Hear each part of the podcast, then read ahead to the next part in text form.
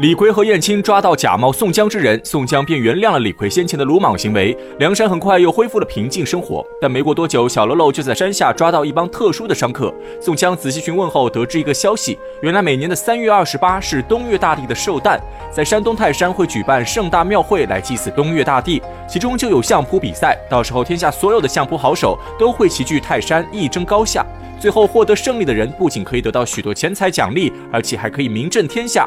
以前的相扑大赛高手辈出，冠军也各有所属。但在两年前，突然出现一个相扑高手，此人姓任名媛，外号叫擎天柱，长得五大三粗，貌若金刚，浑身上下有使不完的力气，而且一身相扑功夫十分了得。人猿一出手就轻松拿下了当年的相扑冠军。人猿一战成名，心中自然得意无比，当场就撂下一句狠话：“相扑世间无对手，争交天下我为魁。”这两年以来，有无数好汉去找人猿挑战，但都被人猿轻松打败。眼看今年又到了泰山庙会的日子，人猿早就在泰山张贴告示，是广发英雄帖，声称要挑战天下所有的相扑高手。这帮客人正是要去泰山观看人猿的相扑比赛。这件事对于宋江来说不算什么，但却引起了梁山一位头领的注意。此人正是浪子燕青。燕青从小跟随卢俊义学习相扑，一身相扑功夫练得出神入化，无人能敌。燕青听说人猿如此猖狂霸道，心中便起了一较高下的念头。于是燕青禀告宋江，表示自己想去泰山挑战人猿。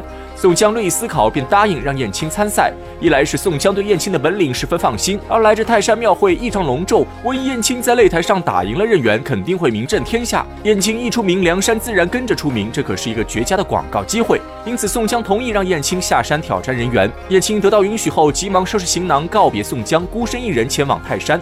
谁知燕青前脚刚走，李逵也偷偷跟着燕青离开梁山。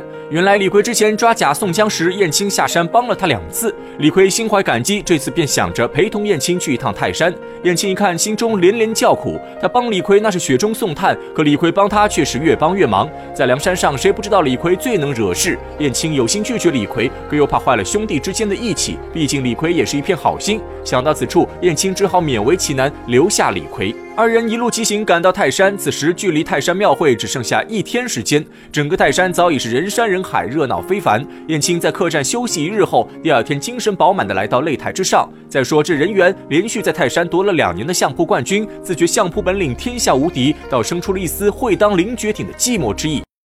他当场表示，如果今年再没有人能打败他，那他就要离开泰山，返回故乡。人原本以为今年会像往年一样，没人敢来挑战自己，没想到人猿话音刚落，燕青一个飞身窜上擂台。按照相扑的规矩，双方动手之前要先脱掉上衣。燕青上台也不废话，直接脱掉衣服，露出一身花袖。我们之前说过，燕青的这身花袖可是卢俊义花费重金找了最厉害的纹身大师弄出来的顶尖之作。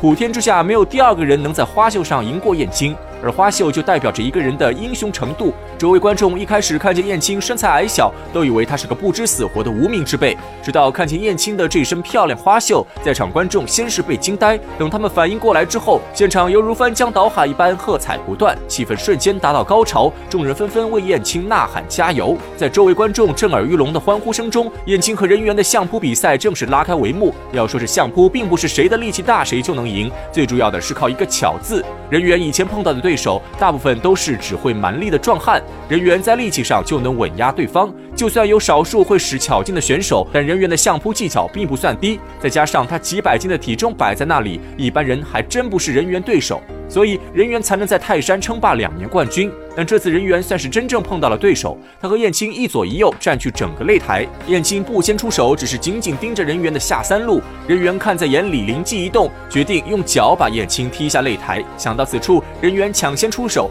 抬起左脚就朝燕青踢去。谁知燕青反应更快，一个闪身就从人员左边肋下穿过。人员急忙转身来抓燕青时，燕青又一闪身从人员右肋下钻过。这就是矮个子的灵活之处。人员被燕青这来回一绕，弄得有点头脑发懵。双脚步伐已经渐渐乱了，眼看人猿下三路不稳，燕青抓住机会，使出右手抓住人猿身体，然后左手插入人猿裆下，接着燕青用肩胛骨顶住人猿胸脯。只听得燕青一声暴喝，浑身上下全部使力，几百斤重的人猿竟被燕青直直拖在头顶，人猿身在半空，无处借力，而燕青借着巧劲，把人猿在空中连续旋转四五圈，整个人已走到擂台边缘。最后，燕青把人猿头朝下，脚朝上，直接扔下擂台。这一招使得正是相扑中大大有名的博歌旋。眼看燕青真的打赢了人猿，周围观众更是山呼海啸般为燕青呐喊喝彩。而人猿的徒弟们眼看师傅输了比赛，心急之下居然抢先出手抢夺比赛奖励。燕青对奖励倒是并不看重，可李逵却看不过燕青的奖励被抢，当下拿了两根木棍就朝众人打去。结果现场有人认出李逵身份，整个庙会瞬间乱成一团，百姓们争相逃跑躲避李逵，而在场的官兵全都想抓住李逵领取赏金。混乱之中，人员被李逵一棒打死。就在李逵和燕青身陷险境时，卢俊义带领梁山兵马及时赶到，杀退官兵，救出燕青、李逵。可当众人走到半路时，人群中又不见了李逵身影。卢俊义只好派了穆弘去寻找李逵，自己则带着大队人马返回梁山。再说，李逵半路无聊，逃出队伍，四处玩耍。正好到了梁山坡附近的一个县城，名叫寿张县。县令一听李逵来了，吓得脚底抹油，逃之夭夭。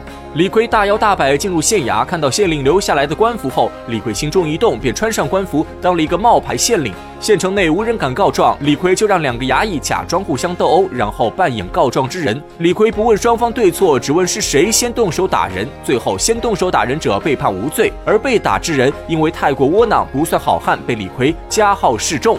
在寿张县过了一阵官瘾之后，李逵这才心满意足返回梁山。这便是燕青智扑擎天柱，李逵受张乔做牙的故事。经过大闹泰山之后，梁山坡的名气再度暴涨，终于再次引起朝廷的注意。蔡京、高俅等奸臣上见宋徽宗，主张继续派兵剿灭梁山。可御史大夫崔进却觉得梁山坡近来形势已经改变许多，而且他听说头领宋江忠君报国，素有归顺朝廷之意。于是崔进建议招安梁山，派他们去征讨辽国，这样一石二鸟，对朝廷更加有利。虽然此时的大宋朝廷贪官横行，以高俅、童贯、蔡京、杨戬为首的四大奸臣把持朝政，祸国殃民，但朝廷并非完全落入高俅等人的手中，他们也有一个强劲对手，那。就是殿前太尉宿元景，此人是宋徽宗的心腹官员。肃元景为人宽厚，素有远见。他在华山时曾经被宋江等人劫持过一次。他当时知道了宋江的忠义之心后，肃元景便有了招安梁山的想法。所以这次他让手下出面反对高俅等人，一力主张招安梁山。宋徽宗归根到底还有几分思考能力。考虑再三后，他决定派殿前太尉陈宗善去梁山颁布招安诏书。就这样，宋江梦寐以求的招安之旅终于开始了。但事情能不能如他所料的那样顺利，这个我们下回再说。